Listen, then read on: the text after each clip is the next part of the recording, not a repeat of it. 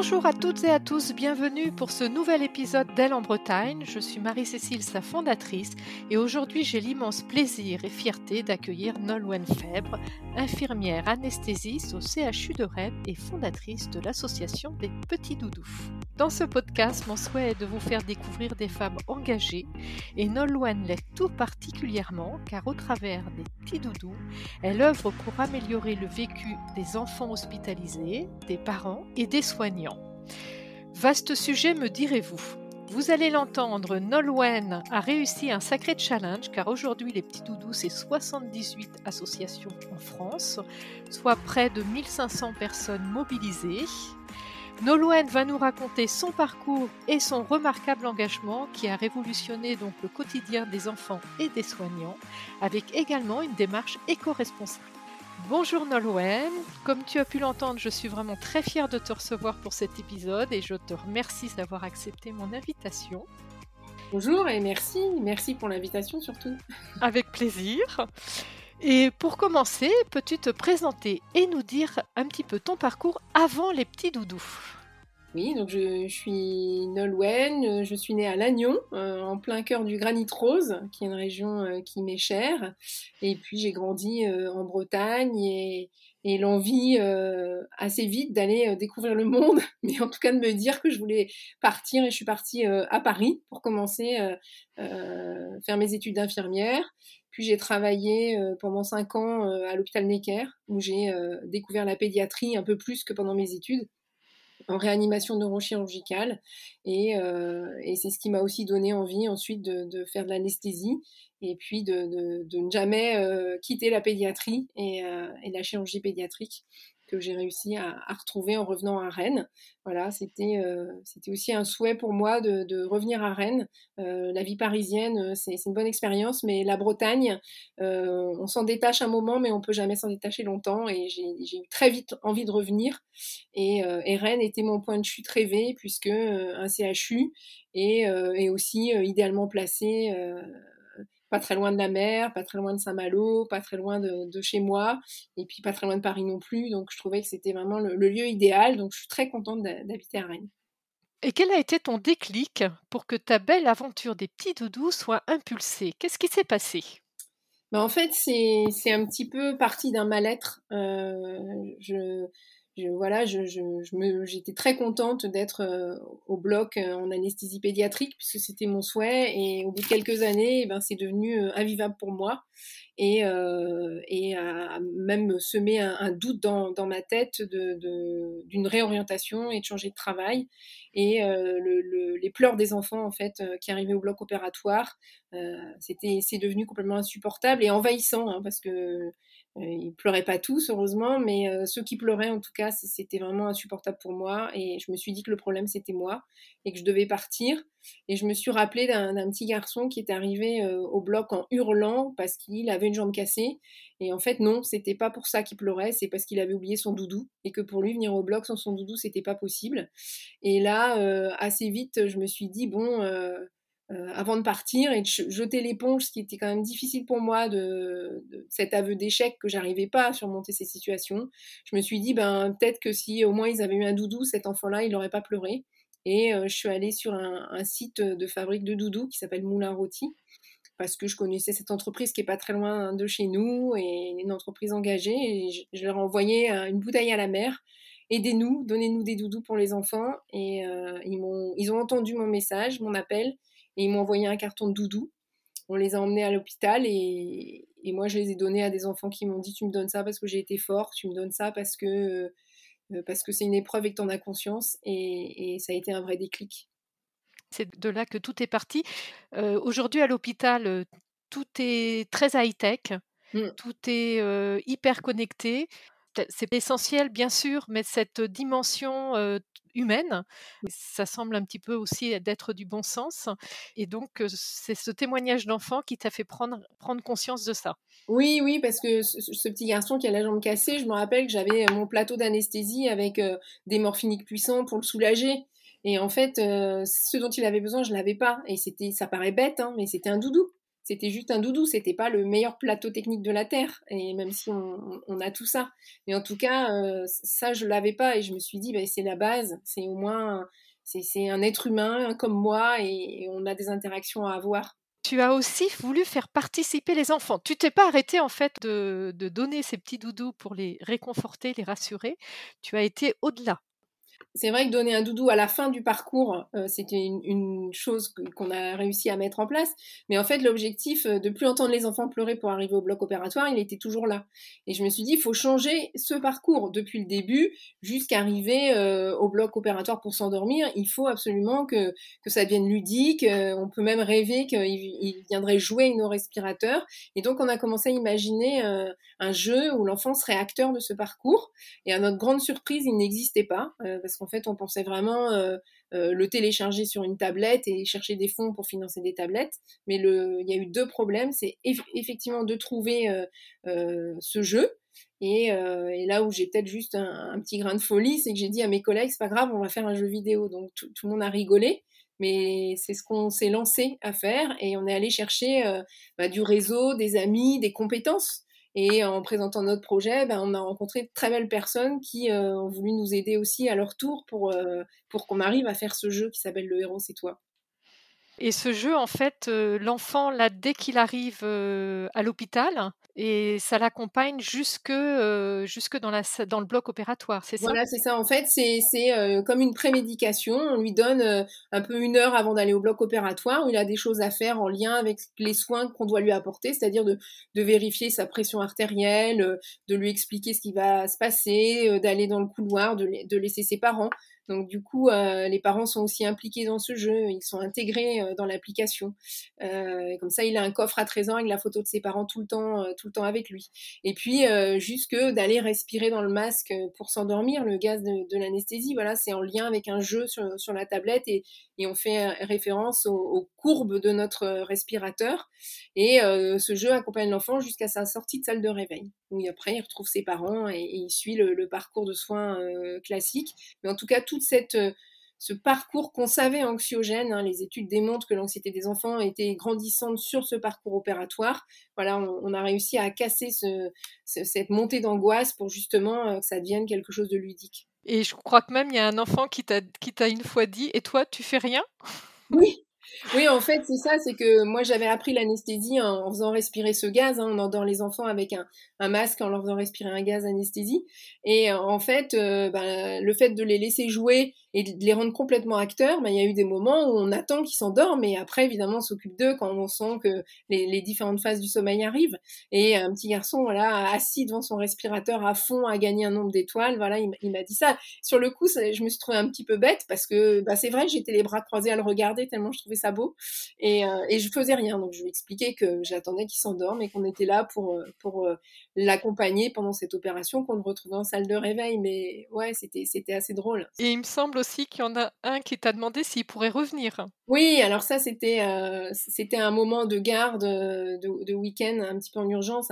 Un, petit gabin qui est venu se faire opérer suite à une blessure et, sa maman avait encore les yeux tout rouges dans la salle d'attente d'avoir laissé son petit bonhomme partir. Et euh, il avait fait de la voiture électrique et il m'avait, euh, avant de s'endormir, demandé s'il aurait le droit d'en refaire en, sortant. Et je lui avais dit, ben, si tu vas bien, oui. Et donc, il est ressorti de la salle de réveil dans sa voiture électrique pour aller chercher ses parents. Et, et pour lui, c'était une aventure. Et c'est ce qu'il a dit à sa maman. Et il m'a regardé, il m'a dit, est-ce que j'aurais le droit de revenir? On a tous éclaté de rire. Ça a fait tomber un peu la pression. Sa maman, elle a dit, pas tout de suite. Mais on s'est dit, si tous les enfants euh, qui viennent au blog vivaient ça comme une aventure et avaient même envie de revenir, bon, on n'a pas envie qu'ils reviennent, mais des fois c'est nécessaire. Et euh, vraiment, là, on se dit que le traumatisme, il est vraiment loin, loin de, ce qu'ont pu vivre certains enfants euh, à, une autre période. Mm. Complètement. Et là, en termes de parcours de soins, humainement, euh, toutes les cases sont cochées. Voilà, c'est ça, c'est mmh. ça, c'est l'objectif à atteindre. Quand tu parlais tout à l'heure de prémédication, il me semble que ça peut même être maintenant rajouté sur les ordonnances. Bah ça, c'était un grand moment euh, pour euh, moi et puis pour les membres des petits doudous, c'est que ce jeu-là, on l'a fait avec du bon sens, euh, avec évidemment un accompagnement de, société juste extraordinaire. Mais le jour où je suis arrivée au bloc opératoire et où j'ai vu dans le dossier de soins que le, médicament prescrit pour détendre les enfants pour aller au bloc, c'était le héros, c'est toi. ça avait été intégré dans le dossier de soins. c'était une grande, grande, un grand pas pour nous de montrer que notre application, c'est pas juste un jeu. On a fait des études avec des psychologues, on a prouvé que l'anxiété était moins importante avec ce jeu qu'avec des médicaments. Et donc mon chef, euh, très vite, a, passé le, cap de dire non, non, maintenant on le prescrit, euh, c'est euh, ce jeu-là que les enfants doivent avoir. Et c'était un, moment très fort, très fort dans notre, notre petite association sans prétention. C'est fabuleux. Et justement, là, tu parlais de tes collègues. Tu t'es aperçu aussi que finalement, il y avait un certain tabou sur les ressentis des soignants et que finalement, tes collègues vivaient un peu la même chose. Oui, oui, euh, ça, ça a été euh, et qu'on se le disait pas alors qu'on est, on est quand même proche. Et euh, moi, quand j'étais très mal et que je me disais il faut que je parte parce que le problème c'est moi, je me rappelle très bien de regarder mes collègues aller et venir et d'avoir le sentiment que eux, ça allait très bien et que cette fatalité, c'était comme ça, ils arrivaient à s'en accommoder. Et en fait, quand on a commencé à créer ça, je me suis rendu compte que tout le monde avait le même sentiment et que c'était difficile pour tout le monde.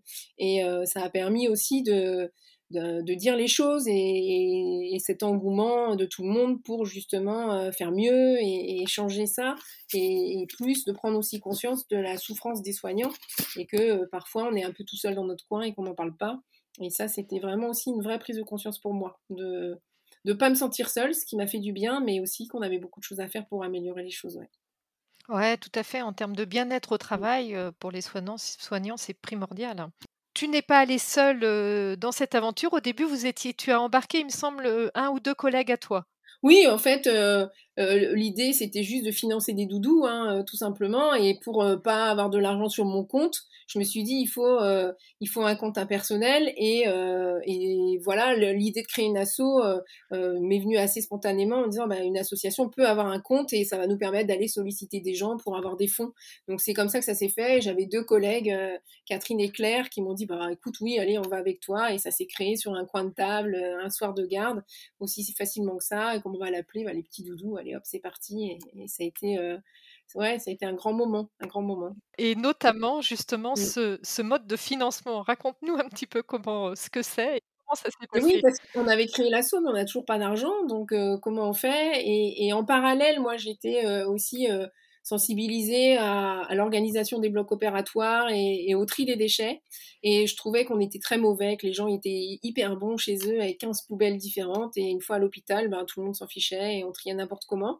Et donc, euh, ben, en essayant d'optimiser les choses, j'ai vu euh, ce qu'on jetait aussi. Et c'est énorme en quantité de déchets. Et à ce moment-là, le, chirurgien a jeté un fil de bistouri électrique et euh, c'est un fil à usage unique, euh, comme une prise électrique un petit peu, euh, qui fait 3 mètres de long, qu'on utilise à chaque intervention. Et il est parti à la poubelle dans des déchets contaminés, mais qui ne sont pas contaminés, et, et qui coûtent très cher à, l'hôpital. Et moi, je l'ai pris dans la poubelle. Et avec l'anesthésiste Charlotte avec qui j'étais ce jour-là, on l'a dénudé.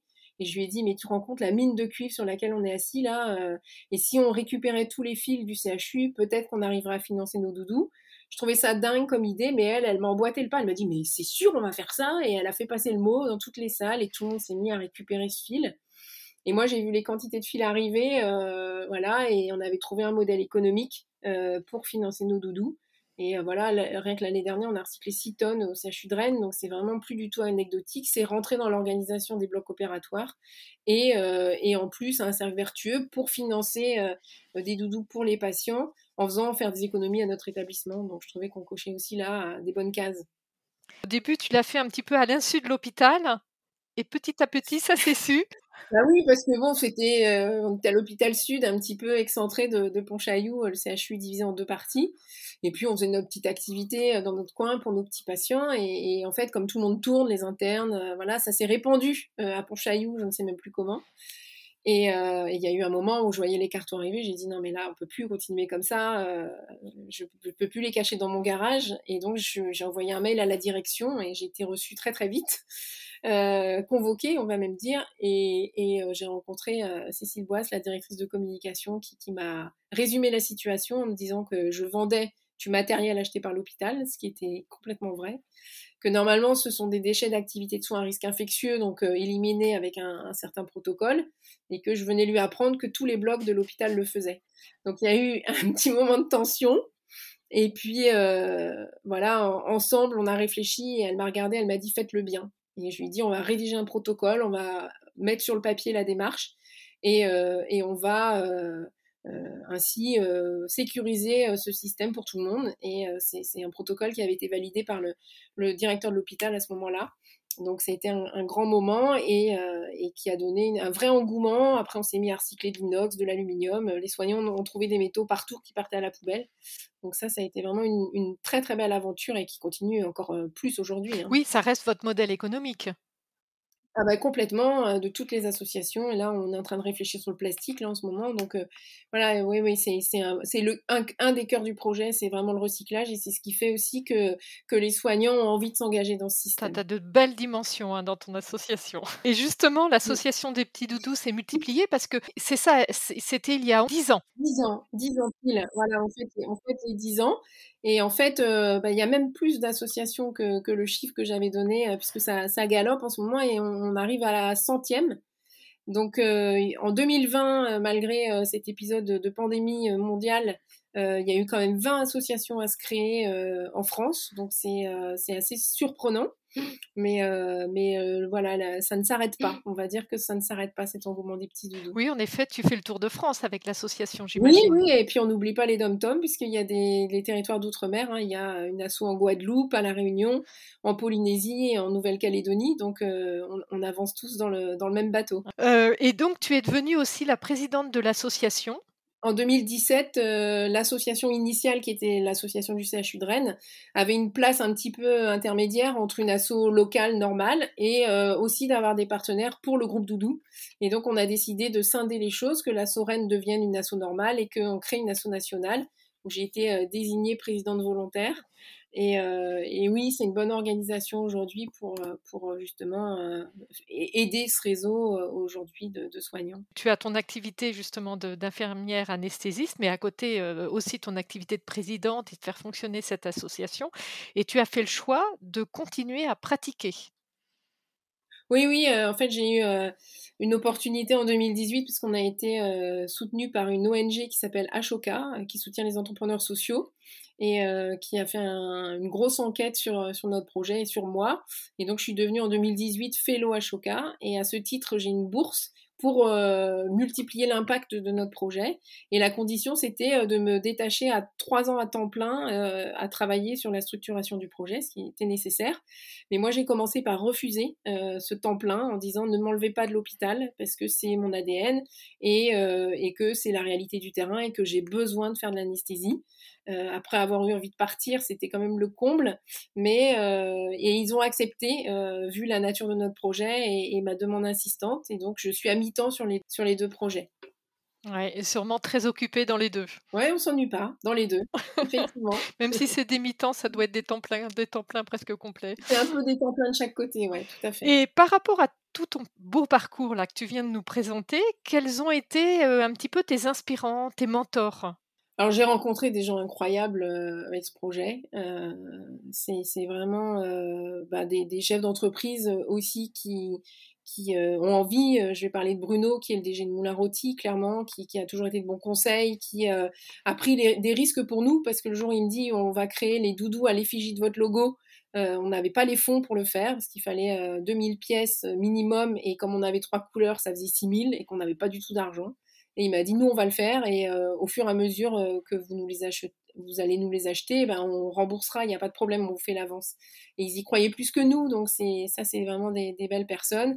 Et aussi euh, Hugues Méli, qui est le, le, patron de Niji et la société avec qui on a avec qui on a créé le jeu Le Héros c'est toi. C'est une très belle rencontre euh, avec beaucoup de leurs salariés d'ailleurs en interne et aussi euh, quelqu'un avec qui j'ai beaucoup échangé. On n'était pas toujours d'accord, mais justement c'était toujours constructif et c'est une vraie amitié aujourd'hui. C'est vraiment quelqu'un quelqu'un d'important. Ouais, très bien. Donc des belles rencontres au travers aussi de ce projet. Oui, des très belles rencontres et, aller jusque même euh, le président François Hollande puisqu'on est lauréat de sa fondation et euh, qu'il est venu voir à Rennes euh, tout ce qu'on avait mis en place, qu'il connaît très très bien notre projet et que c'est vraiment vraiment aussi des rencontres incroyables, évidemment. totalement. Et je crois que cette semaine, d'ailleurs, tu as une remise de médaille par François Hollande. Oui, oui, eh ben, j'ai été nommée cette année chevalier de l'Ordre national du mérite. Et, oui, c'est François Hollande qui va me, me remettre cette, cette médaille. C'est tout un symbole. Et d'une, parce qu'on est soutenu par sa fondation et que c'est un président de la République.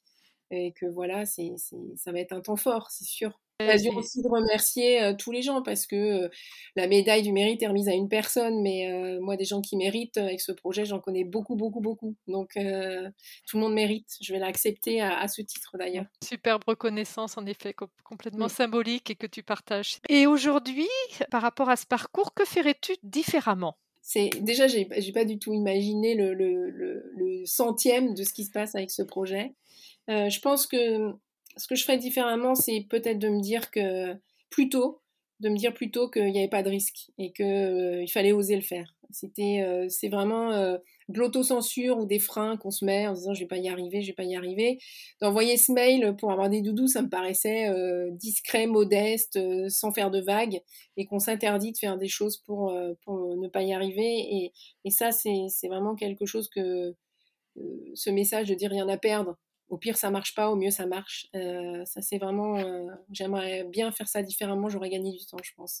Oui, et puis même par rapport, tu disais, par rapport à mon rôle d'infirmière, tu envisageais pas forcément de partir sur autre chose Oui, oui, ben non, bien sûr que non. Ouais, c'était euh, voilà, je faisais mon job dans mon coin, j'essayais de bien le faire, mais c'est pas du tout un projet de cette envergure. J'aurais, si on m'avait montré ça sur le papier, je, n'y serais jamais allée, c'est évident. Ça m'a aussi donner plus d'assurance, je pense. Ça m'a fait me dépasser, euh, m'exprimer en public, euh, rencontrer euh, voilà des gens qui m'ont dit mais si, pourquoi pas toi? Et, et quelles sont alors voilà tes fiertés? Alors mes fiertés, euh, mes fiertés, j'en ai, mes enfants évidemment, comme, euh, comme toute maman, et parce que j'ai la chance d'avoir des enfants et qui, qui, vont très bien et que c'est super de les voir grandir, que euh, ils ont grandi avec les doudous aussi et, que parfois ils m'aident et, c'est si super. Après moi je suis hyper fière, mais vraiment de des soignants qui s'engagent. Et il y en a plus d'un qui m'a scotché. Je, je, suis allée, je me rappelle la première fois, j'étais allée à Lorient, qui était dans les dix premières assauts.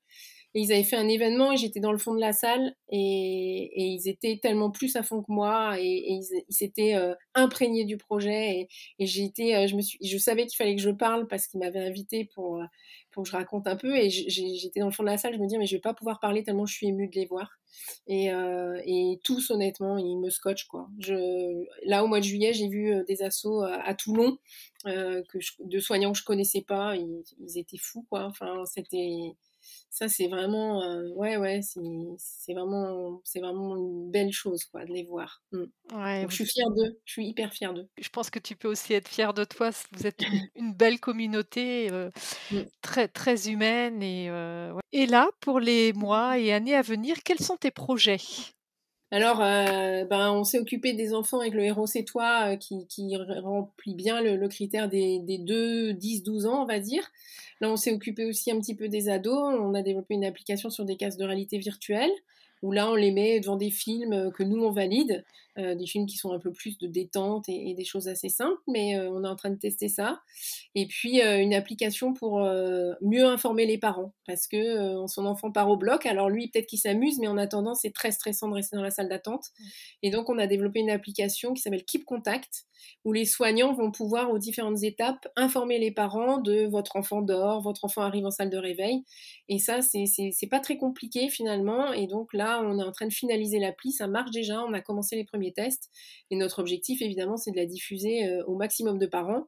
Euh, et, notre réseau nous permet de le faire au moins dans les assauts doudou. Donc ça, c'est vraiment quelque chose euh, qu'on met en place. Donc ça, c'est les projets techniques, numériques qui nous aident pour améliorer la prise en charge. Et puis l'autre point qui, est arrivé petit à petit, c'est aussi comment on améliore la vie des soignants.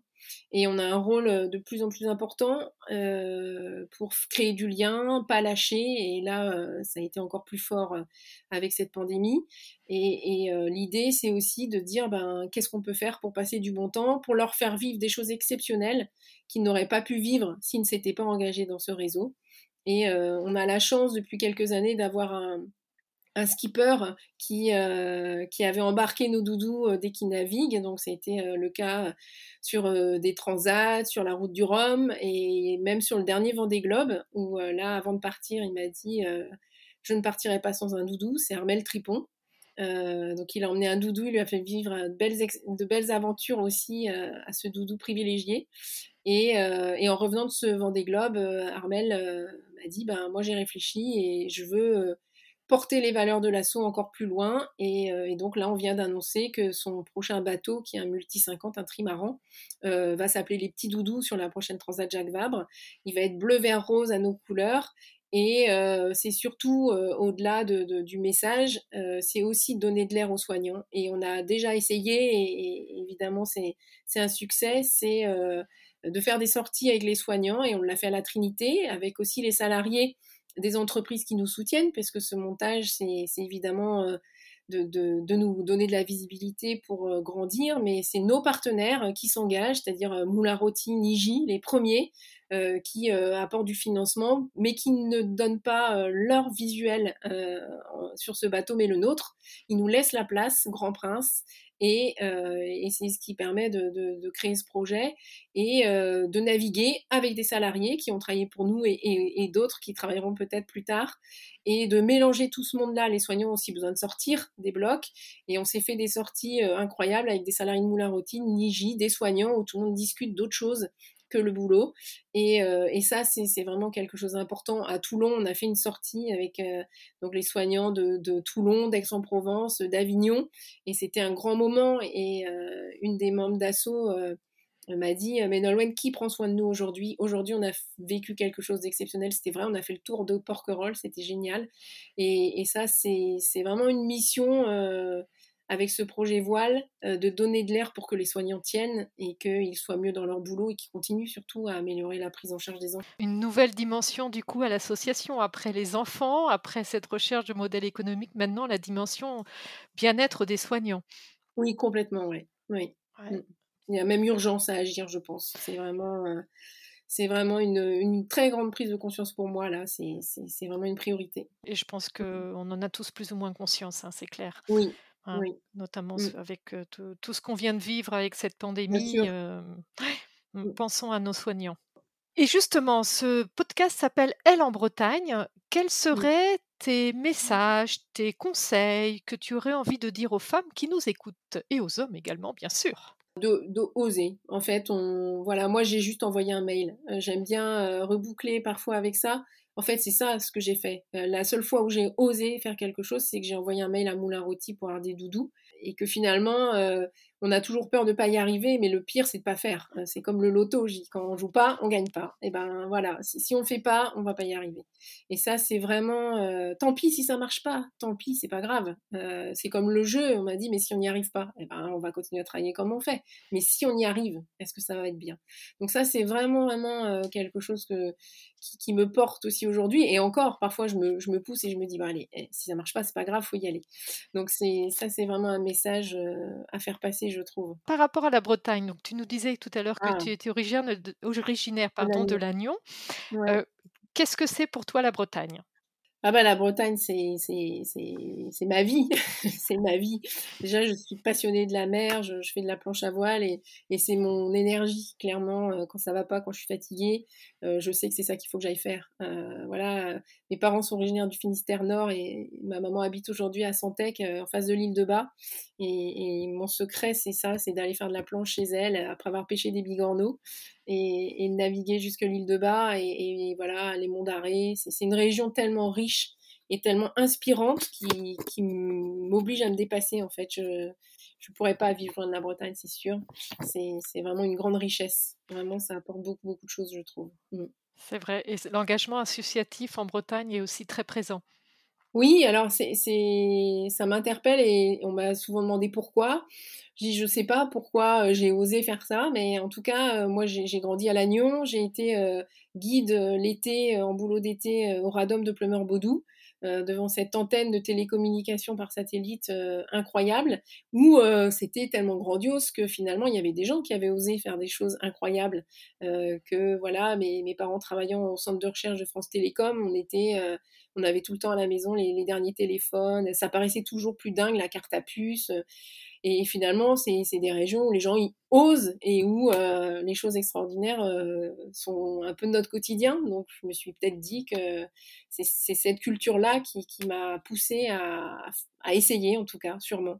Des aventuriers, des, des, des navigateurs, des entrepreneurs, euh, oui, oui. Et, et, la, et, de créer des associations aussi. C'est une des régions où il y a le plus d'associations en France. Donc, les gens osent créer des choses. Donc, voilà, c'est voilà, la Bretagne, dans toute sa splendeur, on va dire aussi. C'est vrai qu'en parlant de la Bretagne aussi, il y a une recette. Alors moi, c'est le ah! kikafar, forcément. du Finistère Nord, justement. Voilà, du Finistère Nord, parce que j'ai été les repas de famille chez ma grand-mère qui faisait le kikafar, c'est quand même top. Et puis j'ai dévié, dévié, dévié. Je suis une vraie fan de galets de saucisses en étant à Rennes. Donc ça, c'est vraiment le blé noir. Euh, c'est le, ça fait aussi partie de, de, mon quotidien et mes enfants euh, rennais, puisque maintenant mes, mais j'ai deux, deux Rennais à la maison, sont vraiment très très fiers de leur région. Donc ça, c'est vraiment chouette. Et puis après, oui, il y avait aussi euh, une citation peut-être de quelqu'un. Moi, j'aime beaucoup lire et ça m'inspire euh, des citations de Nelson Mandela. C'est vraiment quelqu'un avec une résilience incroyable et qui m'aide dans les moments difficiles. Et d'ailleurs, juste au-dessus de mon bureau, il y en a une qui est accrochée, c'est cela semble impossible jusqu'à ce qu'on le fasse. Et j'aime bien ça. Voilà, c'est vraiment euh, un, beau message. Ouais, et qui te correspond. Oui, sans ah. doute. Et d'ailleurs, c'est mes collègues qui m'ont accroché là-haut. Euh, un petit clin d'œil, je crois. Très bien. Eh ben, merci Nolwenn pour cet échange dynamique, passionnant. On, sent vraiment hein, que voilà, ton, ton projet t'anime totalement. Bravo pour cette merveilleuse idée que tu as eue, qui a révolutionné donc le parcours des enfants, des soignants, des parents. Euh, tu n'oublies personne, avec finalement aussi une idée pleine de bon sens. Là où finalement on avait peut-être un peu oublié l'humain, bravo. Mes chères auditrices et auditeurs, je vous remercie également pour votre écoute, votre fidélité. Je vous invite à suivre l'actualité des petits doudous sur les réseaux sociaux et Nolwenn, je te souhaite bon vent pour la suite de ta belle aventure et notamment ta remise de médaille jeudi prochain. Merci beaucoup. Merci, à très bientôt. Au revoir. bientôt.